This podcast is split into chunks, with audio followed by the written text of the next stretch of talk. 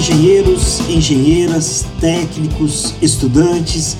Esse é o Engenheiro Líder, seu podcast sobre desenvolvimento profissional e produtividade. Meu nome é Luiz Salatiel, seja bem-vindo.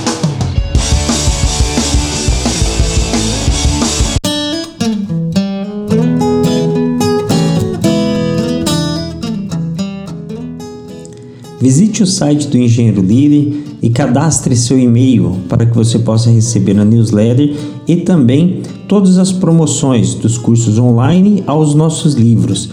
Visite www.engenheirolider.com.br.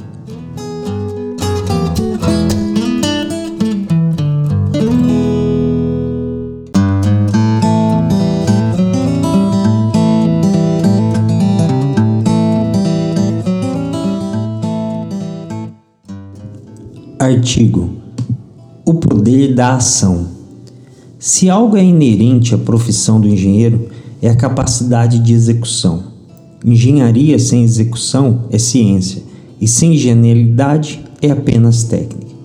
Estamos na era da influência digital, marketing, autoajuda, líderes motivacionais, etc.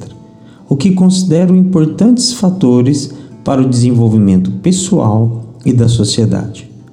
Culturalmente, temos um apreço muito grande pelas ideias, pelas palavras bonitas, pela oratória e um certo desconforto pelas ações.